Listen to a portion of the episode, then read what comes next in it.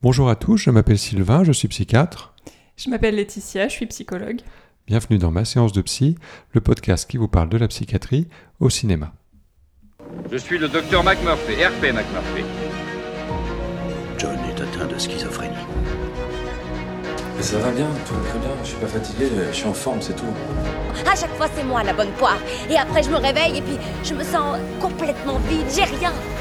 Qu'elle se fout de vous, qu'elle vous ment, comme à moi. Que je me suis fait des idées Que j'entends des choses que je devrais pas entendre Vous écoutez l'épisode 11 et je suis accompagné de ma référente en criminologie préférée, spécialiste en recettes de cuisine anthropophage, j'ai nommé Laetitia. Salut Laetitia. Salut Sylvain, salut à tous. Alors nous allons parler aujourd'hui du Silence des agneaux, qui est un film qui m'a moi particulièrement marqué, puisque quand il est sorti, ben j'avais pas pu le voir au cinéma parce que j'étais trop jeune. J'avais 15 ans et, euh, et à l'époque les films étaient interdits au moins de 18 ans. C'est plus le cas maintenant, mais bon à l'époque, euh, voilà, c'était pas donné à tout le monde euh, d'aller voir ce genre de film. J'avais dû euh, acheter ben, le livre pour connaître l'histoire, et puis au final, quand j'ai vu le film quelques années après, bon, j'avais trouvé ça pas si choquant. J'avais pas compris pourquoi c'était c'était interdit au moins de 18 ans. Alors moi, j'ai pas eu de problème d'âge, hein, puisque à l'époque, j'étais pas née. Donc ça vous donne des petites indications sur nos âges respectifs. Alors bref, ce film va nous donner l'occasion de parler, euh, entre autres, de la psychopathie, euh, un sujet qu'on n'a pas encore euh, évoqué jusqu'à présent dans le podcast. Alors je vous donne le, le déroulement de l'épisode. D'abord, on commencera par parler de- des sciences du comportement. Est-ce que, ça existe, les sciences du comportement, en réalité, et à quoi ça sert? Ensuite, on parlera de, des personnalités psychopathiques. et on se demandera si Hannibal Lecter est crédible dans le rôle du psychopathe. Ensuite, euh, on se posera la question euh, s'il est possible d'établir une relation de confiance avec un psychopathe comme le fait Clarice Starling avec Hannibal Lecter. Et enfin, on parlera rapidement de, Buffalo Bill et de son rapport à la transsexualité. Et enfin, bien sûr, on terminera par euh, nos avis respectifs sur le film et nos recommandations comme d'habitude. Allez, c'est parti pour le silence des agneaux. L'après-midi du 8 juillet 1980, il s'est plaint d'un mal de poitrine et a été emmené à l'infirmerie. On lui a enlevé sa camisole pour l'électrocardiogramme. Quand l'infirmière s'est penchée sur lui, voilà ce qu'il lui a fait. Les chirurgiens ont remis sa mâchoire en place comme ils ont pu et ont sauvé un de ses yeux. Son pouls n'a pas dépassé 85 quand il lui a dévoré la langue. Le silence des agneaux est un thriller américain de 118 minutes réalisé par Jonathan Demme, sorti en 1991. C'est l'adaptation par le scénariste Ted Talley du deuxième livre de la tétralogie écrite par Thomas Harris sur le personnage de Hannibal Lecter.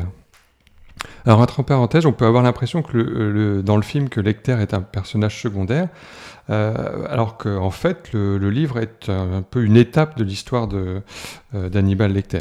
Voilà, je ferme la parenthèse.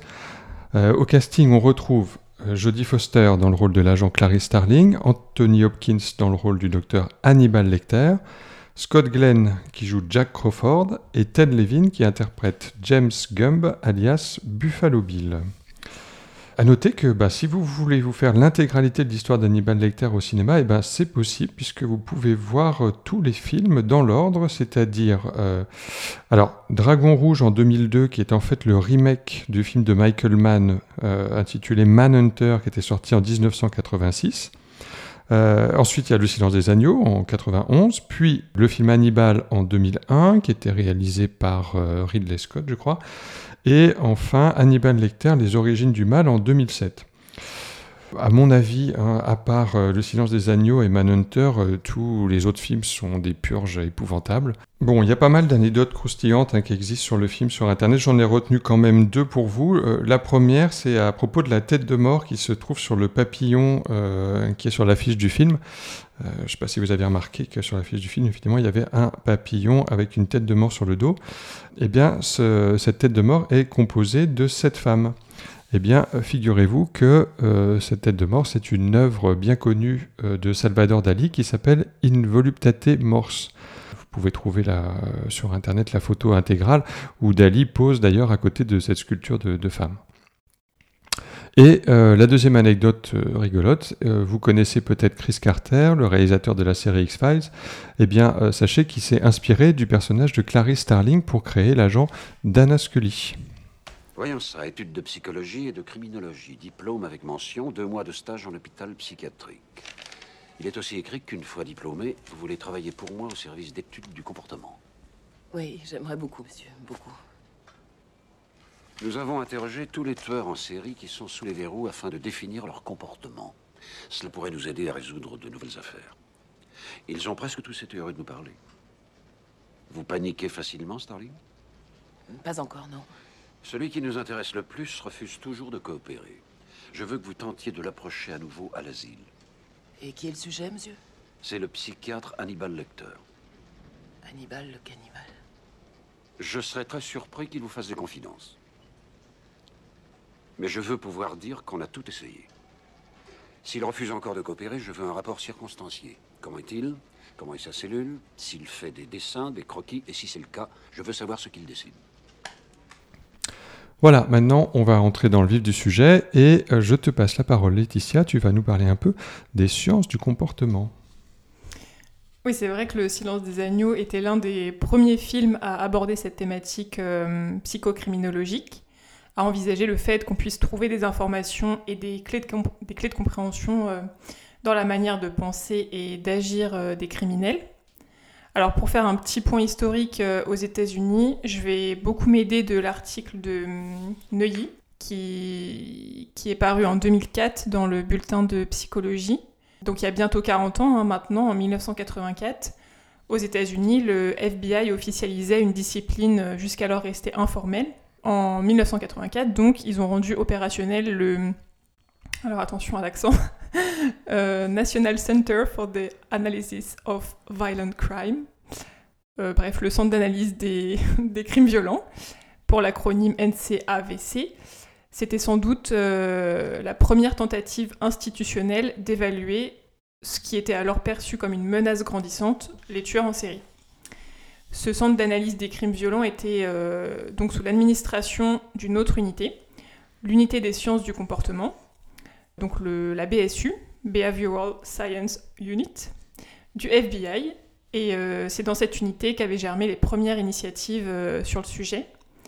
Donc la BSU, elle a été créée en 1972, donc quasiment dix ans avant que le Centre d'analyse des crimes violents euh, vienne s'y ajouter. il est d'ailleurs possible que Clarice Starling soit dans cette unité, l'unité des sciences du comportement, parce parce qu'il s'agit du même lieu, de Quantico en Virginie. Et euh, au passage, la série Manhunter, que je conseille, qui date de 2017 déjà, elle, euh, elle porte justement sur les origines de euh, la BSU, donc les débuts de l'unité des sciences du comportement, puisque la série se situe en 1977. Pour revenir dans les années 80, donc les tueurs en série deviennent une sorte de stéréotype social. donc il s'agit d'hommes blancs d'une trentaine d'années, qu'on présente comme des prédateurs sexuels qui sélectionnent leurs victimes selon euh, l'orientation de leur libido, à l'image de Jeffrey Dahmer, Ted Bundy ou euh, John Wayne Gacy, qui ont tous leurs petits, euh, documentaires ou séries sur Netflix. la médiatisation dans ces années 80, elle donne un côté nouveau et en augmentation du phénomène. Et du coup, la paranoïa commence à s'installer, de par aussi le côté complètement imprévisible des meurtres d'inconnus par ces criminels. On essaie alors d'appréhender le phénomène, et c'est aussi dans ce contexte-là que s'inscrit le profilage. Alors le profilage, euh, Muller en 2000, il définit ça comme un processus qui utilise des informations disponibles à propos d'un crime et d'une scène de crime pour composer un portrait psychologique de l'auteur inconnu du crime. Dans le silence des agneaux, on voit que les informations que lui donne Hannibal vont aider Clarisse à appréhender Buffalo Bill. Il a un peu cerné les motifs des actes criminels de Buffalo et il va lui donner des indices au compte-gouttes sur ce qu'il recherche et pourquoi. Par exemple, euh, Buffalo, il a un mode opératoire assez précis quand même. Il s'attaque à des jeunes femmes plutôt rondes, euh, les vêtements sont découpés d'une manière particulière. Il n'y a que des lésions euh, post-mortem, et il a aussi des intentions euh, précises, ça on le sait au fur et à mesure de l'histoire, mais donc se faire une peau de femme euh, reconstituée en lien avec son souhait de transsexualité non assouvie. Et euh, la symbolique des insectes aussi, donc les papillons de nuit qu'il élève, je crois que ça s'appelle les, les phalènes à tête de mort. Cette symbolique, elle est intéressante aussi puisque c'est la symbolique de la, de la transformation. Alors, il y aurait apparemment plusieurs manières au niveau du profilage, plusieurs manières de procéder. J'ai trouvé plusieurs termes en fait pour parler de profilage, euh, notamment la psychologie d'investigation ou l'évaluation diagnostique. Cantor, c'est lui qui commence à développer la psychologie d'investigation en 1985, après la débâcle de l'affaire de l'éventreur du Yorkshire. Yorkshire, je sais pas comment on dit. Et cette enquête-là, elle dura quasiment une décennie. Enfin, c'était euh, apparemment c'était vraiment une un, chaos cette affaire.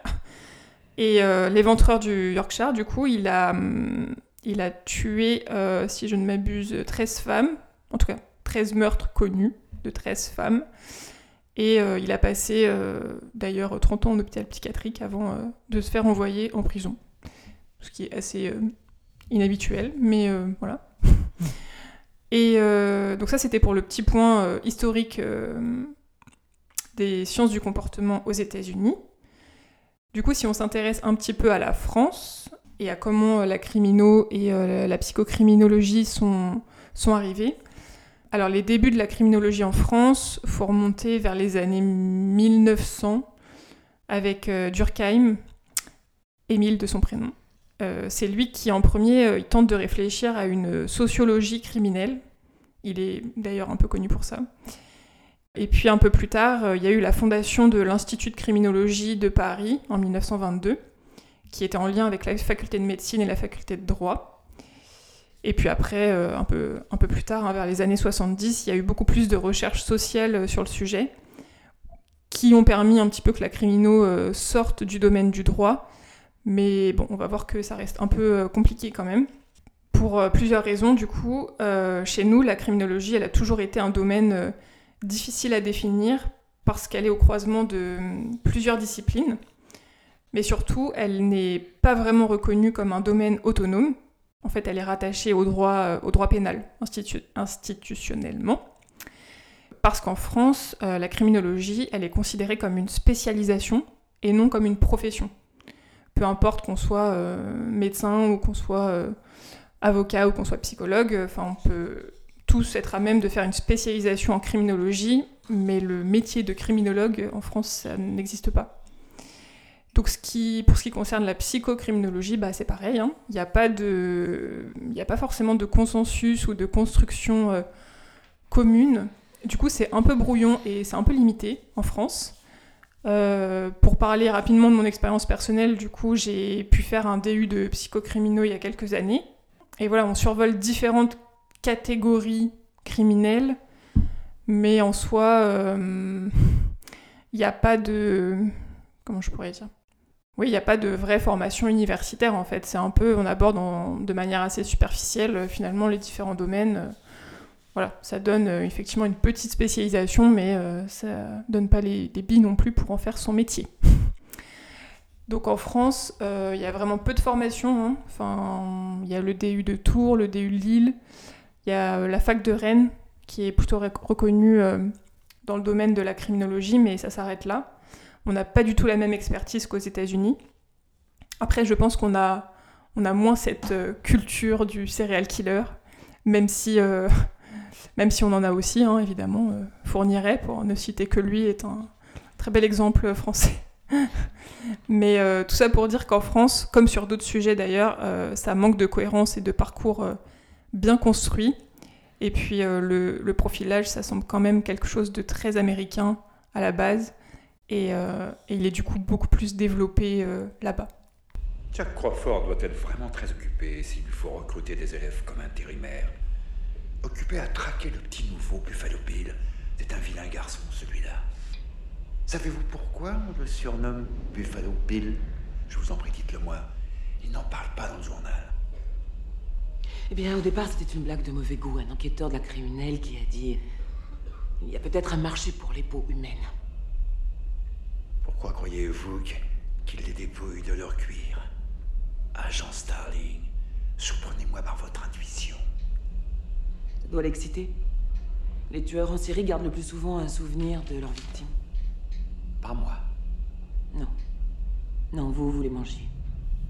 Alors tout le monde s'accorde à dire que le docteur Lecter est un psychopathe, mais euh, qu'est-ce que c'est qu'un psychopathe exactement?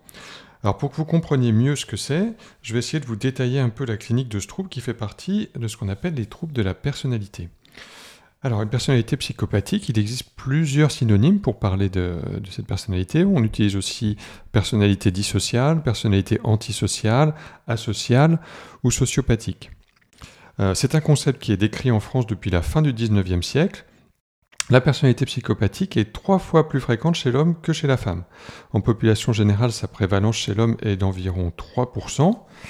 Euh, ce qui caractérise le psychopathe, c'est euh, son impulsivité, euh, son instabilité émotionnelle et comportementale et son irresponsabilité.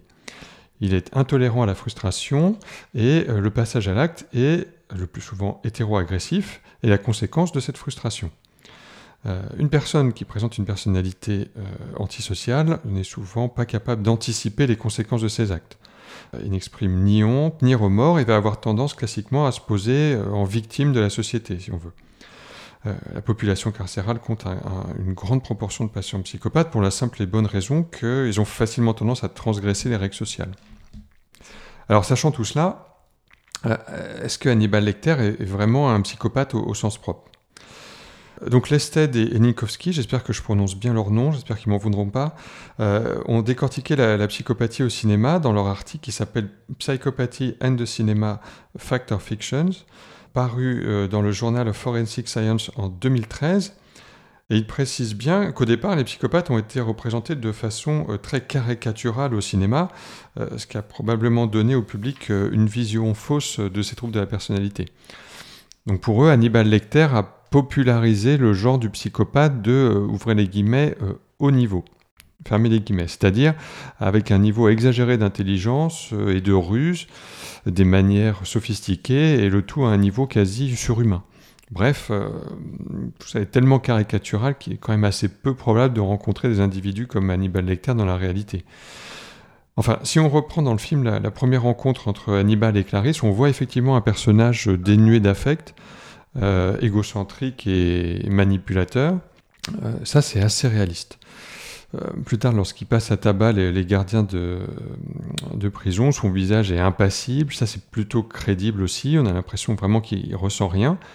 par contre, découper le, visage de quelqu'un pour le mettre sur le sien, ça c'est un peu exagéré, mais la froideur avec laquelle le fait Hannibal peut tout à fait correspondre à une attitude de psychopathe. Bon, après, le fait de tuer son voisin de cellule parce qu'il a manqué de respect à Clarisse, ça traduit plutôt de l'empathie, voire carrément de la sympathie pour une autre personne, et ça, par contre, euh, ça fait pas très psychopathe. Le lecteur va même jusqu'à offrir littéralement une psychothérapie à l'agent Starling. Euh, ça aussi, c'est un geste d'empathie euh, pas très caractéristique des psychopathes, à mon avis. Euh, tu vas justement nous expliquer maintenant, Laetitia, s'il est possible d'établir ce genre de relation de confiance avec un psychopathe, parce que dans le film, c'est vraiment un enjeu euh, capital pour arrêter Buffalo Bill. Euh, oui, le silence des agneaux sous-entend effectivement une relation de coopération entre un, meurtrier et une policière. J'irais même jusqu'à dire qu'il dépeint une certaine réciprocité dans le sens où ils se rendent mutuellement des services dans un but plus ou moins commun, donc la résolution de l'affaire Buffalo Bill. Mais du coup, dans la réalité, si on prend aussi en compte euh, les, traits psychopathiques euh, d'Hannibal que tu viens d'évoquer, est-ce qu'une telle relation euh, de confiance, enfin d'entraide est possible? Bon, c'est ce qu'on ce qu'on va voir. moi, j'ai beaucoup aimé l'article de Jérôme Anglebert qui date de 2017 sur le sujet de l'adaptation du pervers et du psychopathe. Alors, euh, on va pas s'occuper des pervers aujourd'hui, mais en ce qui nous concerne pour les psychopathes, au niveau émotionnel, il, est dit que le psychopathe a bien une gestion spécifique de l'émotion. Sa caractéristique première est d'agir avec froideur émotionnelle, ce qui est bien différent du déficit émotionnel. Il s'agit d'une façon de gérer les manifestations émotionnelles avec calme et sang-froid, sans précipitation. La personne qui agit avec froideur émotionnelle prend le temps d'analyser le vécu émotionnel qui est suscité. Donc il n'y a pas, euh, oui, a pas de déficit émotionnel. Simplement, c'est dans la, manière d'analyser les émotions qu'il y a, euh, y a une spécificité. Euh, quand on pense psychopathe aussi, on pense tout de suite au manque d'empathie. Donc manque d'empathie, ce serait ne pas réussir à se représenter l'état émotionnel d'autrui. Mais pour l'auteur, donc Anglebert, en 2017, le psychopathe présente plutôt un trouble de la sympathie, c'est-à-dire qu'il a la faculté de se représenter ce que ressent l'autre, mais n'en est pas affecté, en fait. En fait, oui, il n'a pas de difficulté à identifier le vécu d'autrui, mais clairement, ça n'a aucune espèce d'importance euh, pour lui. En fait, il est globalement assez euh, égoïste, pour, euh, pour résumer. Une thèse, une thèse récurrente aussi et certainement exacte, c'est que le psychopathe, il entretient avec l'autre une relation utilitaire. Donc l'autre représente une chose finalement assez interchangeable. Donc ces deux caractéristiques, que ce soit la froideur émotionnelle, alors ça correspond, euh, cette caractéristique-là, pardon, je vais y arriver, correspond assez bien à Hannibal. Je serais, euh, serais peut-être plus mitigée sur le trouble euh, de la sympathie, car je trouve qu'il investit quand même Clarisse en tant que personne. Il la dessine, il s'intéresse à son histoire, même si parfois, bon voilà, on sent bien qu'elle n'est que nourriture intellectuelle pour lui. Il y a quand même cette phrase de fin quand il lui dit au téléphone euh, Vous inquiétez pas, je vous ferai pas de mal, euh, le monde est plus intéressant si vous en faites partie. Voilà, je trouve que quand même il l'investit en tant que personne. Donc euh, même s'il l'aborde avec parfois une perspective utilitariste, justement, parce que c'est quand même un moyen pour lui de l'analyser de manière plus personnelle et d'utiliser ce matériel à ses fins, il lui accorde quand même une importance qu'il est difficile d'imaginer pour un psychopathe je trouve qu'il y a quand même des échanges entre les deux, alors que euh, vraiment pour un psychopathe, il y a, vraiment zéro euh, intersubjectivité. Mais voilà, c'est que mon ressenti. Petit aparté au passage euh, sur la psychopathie féminine, parce que j'aime bien aborder l'angle féminin là où il n'y est pas du tout abordé. Donc petit clin d'œil à l'épisode sur Drunk et l'alcoolisme au féminin. Du coup, j'ai utilisé une revue de la littérature sur la psychopathie féminine qui date de 2011, euh, qui a été faite par euh, Monhoval, Linkowski et euh, Lestate. Encore une fois, désolé pour la prononciation. La psychopathie, c'est vrai que c'est un trouble pensé et construit à la base à partir de populations masculines, mais il a été démontré qu'il existe aussi chez les femmes, même si c'est moins fréquent c'est difficile de transposer les données recueillies chez les hommes. En fait, il serait nécessaire d'en avoir euh, davantage chez les femmes pour pouvoir définir euh, leurs caractéristiques propres de la psychopathie. Dans l'article, par exemple, euh, il est dit qu'elles auraient peut-être plus de compétences d'empathie et qu'elles présenteraient davantage un trouble de la personnalité borderline. Alors de manière plus générale, c'est aussi le reflet qu'on a encore du mal à envisager la criminalité chez les femmes et que les recherches euh, les concernant sont encore euh, malheureusement euh, marginales. Billy n'est pas un vrai transsexuel, mais il croit l'être ou aimerait le devenir. Il aimerait devenir des tas de choses, en fait. Quand vous disiez que j'étais proche de la solution, que vouliez-vous dire exactement, docteur? Il n'y a que trois hôpitaux qui pratiquent la chirurgie transsexuelle. John Hopkins, l'Université du Minnesota et le Centre médical de Columbus. Et je ne serais pas surpris que Billy ait demandé à subir une opération dans ces trois établissements et se soit fait rejeter. Et pour quelle raison l'aurait-il rejeté Cherché dans sa petite enfance, de sérieux dérangements engendrent des êtres violents. Notre cher Billy n'est pas né criminel. Il l'est devenu après des années de mauvais traitements systématiques déteste son identité. Et il croit que cela fait de lui un transsexuel. Mais le mal dont il souffre est un millier de fois plus sauvage et plus terrifiant. Le thème du podcast d'aujourd'hui n'est pas vraiment la transidentité, mais puisque le sujet est abordé par Hannibal, nous allons quand même en parler un petit peu. Euh, avant de savoir si Buffalo Bill est un tueur en série transgenre, rappelons rapidement de quoi on parle lorsqu'on traite de dysphorie de genre.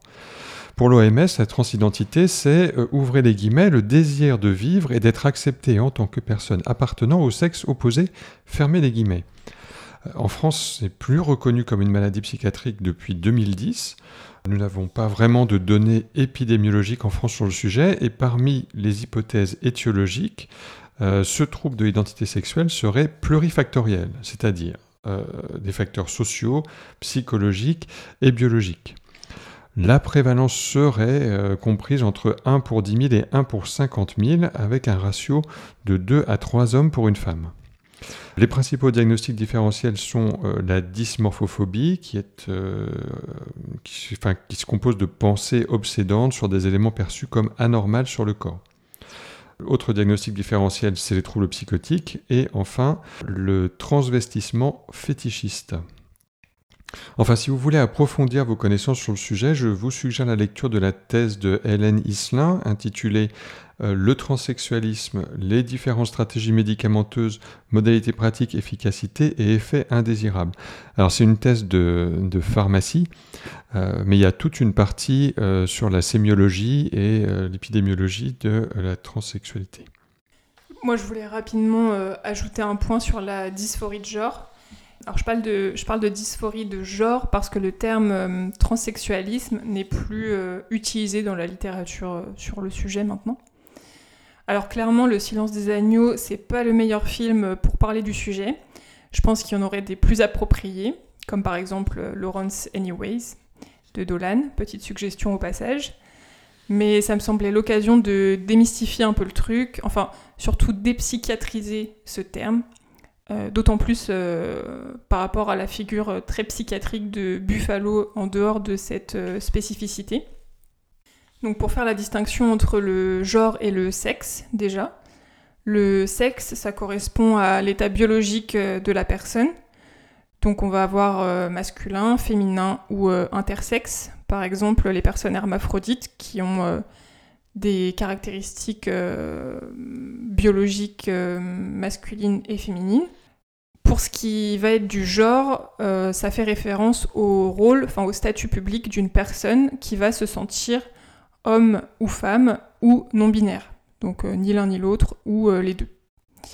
Du coup, c'est quoi une dysphorie de genre? C'est une certaine incongruité entre le sexe et le genre, tout simplement. Pour parler un peu de ce sujet-là, j'ai regardé le MSD, c'est un manuel d'information médicale reconnue. Et la partie sur la dysphorie de genre a été écrite par un psychiatre, euh, George R. Brown. Donc même si la dysphorie de genre n'est plus considérée comme un trouble, euh, sa présence dans le DSM-5, donc qui reste la classification des maladies mentales, mérite à mon sens d'être euh, explicitée. Donc le MSD dit l'incongruité de genre ou la non-conformité de genre n'est pas considérée comme un trouble, Certains membres de la communauté transgenre considèrent même les formes extrêmes de non-conformité du genre comme une variante de la normale de l'identité et de l'expression de genre humaine. Ils disent que en fait, l'accent est vraiment mis sur la détresse de la personne plutôt que sur la présence d'une incongruité de genre. Parce que la personne euh, qui, qui souffre de cette incongruité peut ressentir, enfin peut vraiment être en situation de souffrance, et euh, cette souffrance peut euh, créer une invalidité importante. C'est plutôt dans ce sens-là que, que la dysphorie de genre fait encore partie du DSM-5. Ceci étant dit, Buffalo Bill souffre de troubles psychiatriques quand même importants qui n'ont pas du tout trait uniquement à cette incongruence de genre. Donc voilà, ça me permettait de refaire un petit point là-dessus. Même si je pouvais, si je pouvais ajouter quelque chose avant de continuer, certes, euh, la dysphorie de genre n'est pas reconnue comme une pathologie euh, médicale, mais ça reste une problématique médicale qui nécessite euh, l'intervention des médecins. Parce que ça peut aller jusqu'à la prise de, de, médicaments endocrinologiques ou des interventions chirurgicales. Et il faut savoir que ces, ces soins-là, ils sont pris en charge par la sécurité sociale. Mm. Oui, ça peut, euh, ça peut nécessiter euh, l'avis des médecins, effectivement, pour ceux qui souhaitent euh, utiliser ces méthodes-là. Mm. Bon, pour en revenir au, criminel du silence des agneaux, Buffalo Bill, il est en réalité un amalgame de trois tueurs en série, à savoir Ed Gein, Ted Bundy et Gary Michael Ednick. Ed Gein, lui, il avait la particularité de s'habiller avec la peau de ses victimes ou encore de fabriquer des accessoires avec, avec cette peau, comme des abat-jours, des rideaux ou des draps. Ted Bundy, lui, euh, qu'on surnommait The Lady Killer, il, avait la particularité de porter des faux plâtres pour amadouer ses victimes. Et c'est exactement ce que fait euh, Buffalo Bill pour capturer sa, victime dans le, dans le film. Euh, enfin, Gary Michael Ednick, lui, il séquestrait les jeunes femmes dans son sous-sol à Philadelphie, tout comme le fait James Gump dans Le silence des agneaux. Alors on notera au passage quand même que Buffalo Bill a plusieurs traits de personnalité psychopathique. Hein. Il est émotionnellement instable, dépourvu de remords et d'empathie. Il est aussi intolérant à la frustration. Donc euh, le diagnostic de, transidentité, il tombe un peu comme un, cheveu sur la soupe. Euh, Buffalo Bill semble, à, mon avis, surtout souffrir d'un trouble délirant autour de son identité sexuelle sans vraiment présenter de signes typiques de, schizophrénie. Euh, d'après Hannibal Lecter, je cite, Billy n'est pas né criminel, il l'est devenu après des années de mauvais traitements systématiques. Le personnage n'est pas suffisamment développé dans le film pour qu'on puisse aller plus loin dans l'analyse. Voilà, mais à plusieurs reprises, le trouble de l'identité sexuelle de Buffalo Bill est abordé de façon euh, directe ou indirecte. Déjà, le fait qu'il élève des papillons dans sa cave, c'est, on en a déjà un petit peu parlé tout à l'heure, c'est une métaphore de la transformation. Euh, Lecter en parle avec Clarisse en précisant que James Gump a, sollicité trois hôpitaux euh, différents pour bénéficier d'une chirurgie de changement de sexe. il dit que ce n'est pas un vrai transsexuel. Euh, Billy déteste son identité il croit que ça fait de lui un transsexuel. Dans sa cave, James écoute la chanson Goodbye Horses, interprétée par la chanteuse androgyne Q Lazarus. On peut se demander si ça aussi ça renvoie pas aussi à l'ambiguïté de genre. Et enfin, euh, James qui cache son pénis entre ses jambes et, lève les bras avec, euh, avec son châle en prenant l'apparence d'un papillon, ça aussi c'est encore une, référence à la transformation. Bref, tous ces éléments sont en faveur d'un trouble de l'identité sexuelle, mais tout ça n'a en réalité pas euh, grand-chose à voir avec la dysphorie de genre. Alors, Clarisse, est-ce que les agneaux ont cessé de hurler? Docteur Lecter N'essayez pas de repérer l'appel, je ne vous en laisserai pas le temps. Où êtes-vous, docteur? Je n'ai pas l'intention de vous traquer, Clarisse. Le monde est plus intéressant si vous en faites partie alors je vous serais reconnaissant de me rendre le même service. Vous savez bien que c'est une chose que je ne peux pas promettre. J'aimerais poursuivre cette conversation, mais j'ai un vieil ami pour le dîner. Au revoir.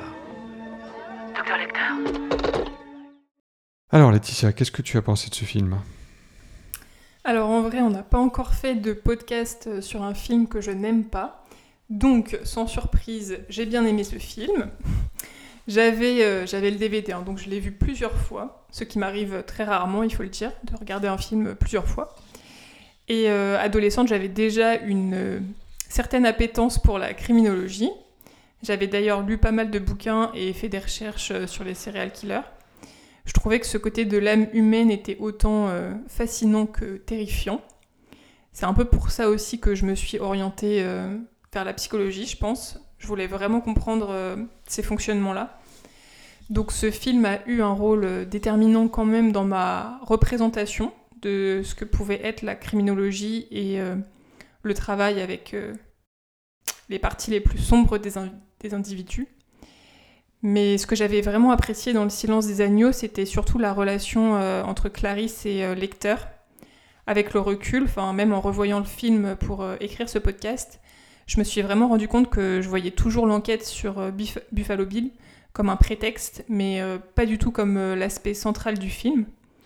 Ce qui est paradoxal puisque le but c'est quand même de, de l'identifier et de résoudre l'affaire. Mais ce qui est central, en tout cas pour moi, ce qui est au cœur du film, c'est la manipulation, les échanges, enfin les tensions, tout ce qui va venir construire la relation entre Clarisse et Lecteur et euh, en fait, c'est ça qui, euh, moi, m'absorbe, ce rapport de force où chacun avance avec ses pions, où l'une sait qu'elle a besoin de l'autre quand l'autre en face utilise cette donnée à ses fins.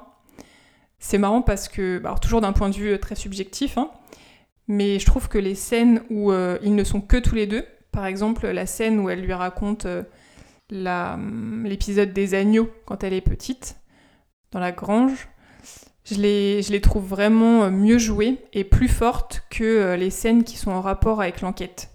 Par exemple, la scène où elle est chez Buffalo et qu'elle se retrouve dans le noir euh, à s'agiter dans tous les sens avec son flingue, ça me fait toujours beaucoup rire. Enfin bon, et pour finir sur le titre, Le silence des agneaux, j'aime bien cette idée qu'effectivement Clarisse ait pu faire taire les angoisses de son passé en sauvant la petite brebis, la victime recherchée. Alors pour ma part, j'ai déjà dit en début de podcast, hein, Le silence des agneaux, c'était le premier film un peu sulfureux que j'ai vu. Le film est sorti il y a environ une trentaine d'années et en le revoyant, je me suis rendu compte à quel point les mentalités avaient évolué entre-temps, et pas dans le bon sens. Euh, j'ai l'impression qu'on s'est un peu habitué à voir des scènes choquantes dans les films ou des séries 16 euh, quoi. Euh, c'est presque devenu obligatoire, voire même un argument de vente. Enfin bref, là je parle un peu comme un boomer, mais si je devais parler d'un point qui m'a plu dans le film et qu'on n'a pas traité, c'est son côté progressiste pour l'époque. Euh, je veux dire par là que mettre en scène l'ascension d'une jeune femme dans un milieu essentiellement masculin et misogyne, c'est pas fréquent dans les années 90. Euh, donc cette fille euh, qui est déshabillée du regard par les hommes et traitée de façon complètement paternaliste finit par devenir titulaire et donc légale de ses collègues masculins et ça j'ai trouvé que c'était une approche plutôt osée. Ça fait longtemps que j'ai lu le livre, je ne me rappelle pas s'il si, traitait vraiment de ce, sujet-là dans le bouquin. Euh, mais voilà, ça c'est la partie euh, intéressante que je, que je retiendrai de, de, ce film. Voilà, c'était pour mon avis. Euh, on va passer aux, recommandations. bah, c'est moi qui vais commencer. Pour rester sur le, sur le thème des psychopathes, si vous recherchez une représentation un peu plus réaliste d'un psychopathe au cinéma, eh ben, je vous invite à vous pencher sur le cas d'Anton Chigurh, qui est un des personnages du film No Country for All Men des frères Cohen. Euh, alors lui, c'est vraiment un personnage qui a aucune empathie. Hein. Il ressent ni honte, euh, ni remords. Il est euh, impitoyable, déterminé, et puis surtout incapable de tirer des leçons de ses propres expériences. Il est joué par Javier Bardem et en gros le film raconte l'histoire d'un personnage lambda euh, qui trouve par hasard une mallette pleine de billets après un règlement de compte entre trafiquants de drogue. Euh, et donc il va se faire poursuivre par un tueur à gages recruté par, euh, les dealers pour retrouver l'argent. Euh, je suis pas très fan du, cinéma des frères Cohen, mais bon, faut bien reconnaître que ça se laisse regarder. Hein. Euh, je pourrais rajouter peut-être en bonus aussi tous les, films d'Olivier Marchal, qui est un réalisateur français, euh, mais qui a surtout la particularité d'être un ancien officier de police judiciaire qui a également travaillé dans la section antiterrorisme des renseignements généraux. Alors lui, il filme de façon euh, vraiment impressionnante et violente le milieu de la criminalité, qui est un milieu dans lequel on retrouve très souvent des personnalités psychopathiques. Euh, moi, j'ai un petit faible pour le film 36 euh, Quai des Orfèvres, euh, qui, m'a pas mal marqué, que, que, je vous recommande vivement. Et moi, Braco, du coup, pour rajouter un petit truc d'Olivier Marshall, sur, qui est une série super que j'avais beaucoup aimée. Pour ce qui est de mes recommandations, alors un livre, forcément. Shane Stevens, le livre Au-delà du mal. Franchement, on me dit euh, un livre sur un serial killer, c'est vraiment ce livre tout de suite qui me vient. C'est une traque euh, d'un serial killer aux États-Unis et euh, il y a aussi tout un jeu de relations avec, entre un journaliste qui est en lien avec lui, puisque le serial killer dans le livre utilise les médias, enfin les journaux, pour annoncer ses prochains crimes et il est super doué pour balader tout le monde. Franchement, c'est un livre qu'on lâche pas. Et euh, pour euh, recommander un film euh, récent sur le thème de la criminalité, c'est le film Je verrai toujours vos visages. C'est un film qui porte sur la justice restaurative, où le principe c'est de mettre en relation des auteurs et des victimes concernés par les mêmes types de faits criminels dans un objectif de thérapeutique de compréhension mutuelle, on va dire.